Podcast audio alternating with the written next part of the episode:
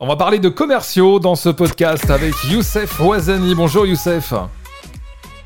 Bonjour Raphaël, merci de m'accueillir encore une fois, ça fait toujours plaisir. On va parler de commerciaux, comment recruter ou choisir les bons commerciaux? On sait qu'à l'heure actuelle c'est un petit peu compliqué à ce niveau-là. Ouais, clairement, euh, le, côté euh, commerciaux, que ce soit pour euh, former des commerciaux, recruter ou juste choisir dans, dans sa boîte le meilleur commercial, etc. On voit tout et n'importe quoi et je pensais justement que c'était vraiment important de, de remettre, l'église au milieu du village et repartir sur les fondamentaux. Donc ici, on a souvent l'impression qu'un sales, ici voilà, commerciaux, sales, je vais dire sales, c'est plus simple pour moi.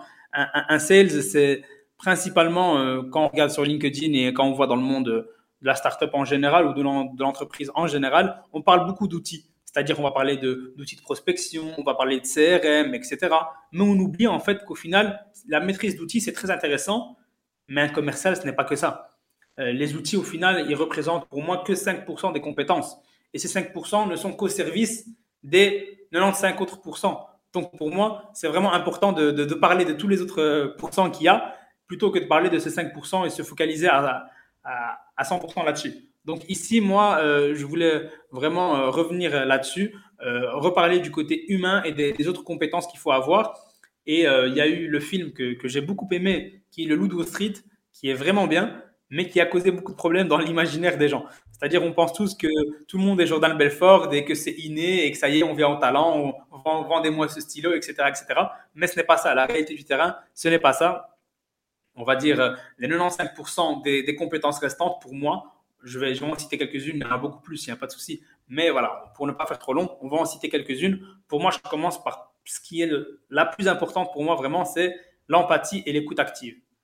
Quand on a une personne en face de nous, un prospect, et on veut lui vendre quelque chose, il ne faut pas venir en mode bourrin et vraiment vouloir lui vendre la chose.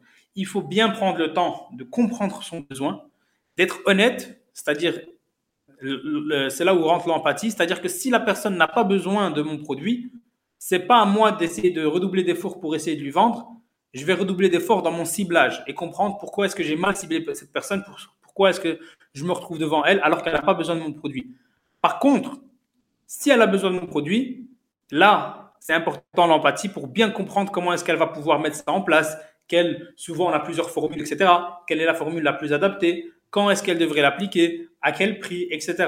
Et ce côté empathique, peut-être, va vous faire perdre quelques clients au début, mais sur le moyen et le long terme, il n'y a rien à faire. J'ai déjà eu des clients qui m'ont dit, qui m'ont été recommandés par des personnes que j'ai refusées, à qui j'ai dit, franchement, notre solution ne vous convient pas pour l'instant, c'est pas le, bon moment. Recontactez-moi dans un an ou deux quand vous aurez développé votre entreprise. Et ça leur plaisait cette franchise, au final, de pas avoir enfin un commercial devant eux qui, veut juste leur revendre la chose et faire son chiffre, mais plutôt qui pense à leur bien, à leur entreprise, à leur poste en général. Et, euh, justement, ça permet même, au final même, businessment parlant, c'est intéressant parce qu'à moyen terme, les personnes vous recommandent et elles le gardent. Et comme on dit, euh, le, karma positif euh, paye au final et ça permet d'avoir beaucoup plus de clients et une meilleure crédibilité sur le marché. C'est le côté belge qui a pris le dessus. 95-95 évidemment euh, dans, ton, dans ton calcul. Merci beaucoup pour tous ces conseils. Youssef, tu voulais revenir encore sur d'autres, euh, sur d'autres sujets, euh, sur d'autres qualificatifs pour un bon commercial. Clairement, justement, c'est mon côté belge qui a, qui a pris le dessus. C'était 95 en Belgique, donc ici moi je disais 95. Effectivement, on peut dire 95 aussi. Mais voilà, on parlait de l'empathie. Il y a d'autres points qui sont qui sont hyper importants aussi. Il y a tout ce qui est euh, notamment l'adaptabilité, euh, la répartie. C'est-à-dire qu'avoir un commercial en face qui, qui, qui a un texte qu'il lit, qu'il a écrit et qui le répète sans pouvoir s'adapter, sans pouvoir rebondir sur ce que la personne a dit, sans pouvoir sortir en fait de, de bah, du pitch classique, c'est catastrophique. Et il y a aussi euh, quelque chose que j'aime beaucoup, que quand je vois chez un commercial, je, je le conseille automatiquement ou je le recrute, c'est le côté originalité et audace. C'est-à-dire que les, personnes à, haut poste, on va dire, ou à poste à responsabilité, sont sur-sollicitées maintenant avec LinkedIn, mm. les outils de prospection, les outils, d'automatisation. Ils reçoivent des centaines de mails par jour. À un moment donné, si vous n'êtes pas audacieux et originaux, vous, euh, vous allez vous fondre dans la masse au final. Donc, ce qui est intéressant, c'est pouvoir justement sortir, euh, se démarquer, et ça ne passe que par l'originalité et l'audace. Ça ne veut pas dire être insolent, arrogant ou autre, mais avoir cette, cette capacité de réfléchir, think out of the box, comme on dit, réfléchir en dehors des, des sentiers classiques, en dehors des idées euh, conventionnelles et avoir des approches plutôt originales qui interpellent et qui finalement donnent envie de collaborer avec vous, de discuter et peut-être d'acheter votre produit. Mhm. Et puis surtout, soyez proactif. La proactivité. Clairement, clairement. ce, côté proactif, il est très très important. C'est-à-dire que si j'arrive devant, devant mon prospect et puis je commence à réfléchir, je n'ai pas eu une préparation minutieuse initialement, je ne connais pas sa boîte, je ne connais pas sa situation, je ne sais pas dans quelle boîte il a travaillé avant, etc c'est moins efficace que si voilà, je connais parfaitement son marché, je connais parfaitement sa boîte, j'ai une compréhension parfaite de ses besoins, j'ai pu analyser sa boîte auparavant. Donc tout ça, si j'arrive à faire tout ça à l'avance, avec une préparation bien minutieuse, effectivement, je vais être proactif et en face de lui, ça va se sentir et euh, ça passera beaucoup plus facilement.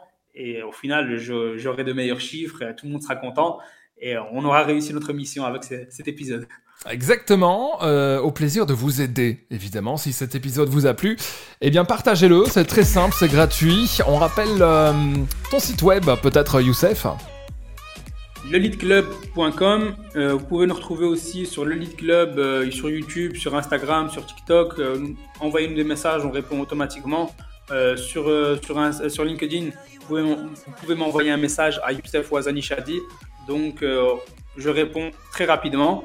Et euh, s'il y, a s'il y a des questions que vous voulez approfondir ou d'autres, euh, d'autres points à éclaircir, ce sera avec plaisir. Merci Youssef, à très vite.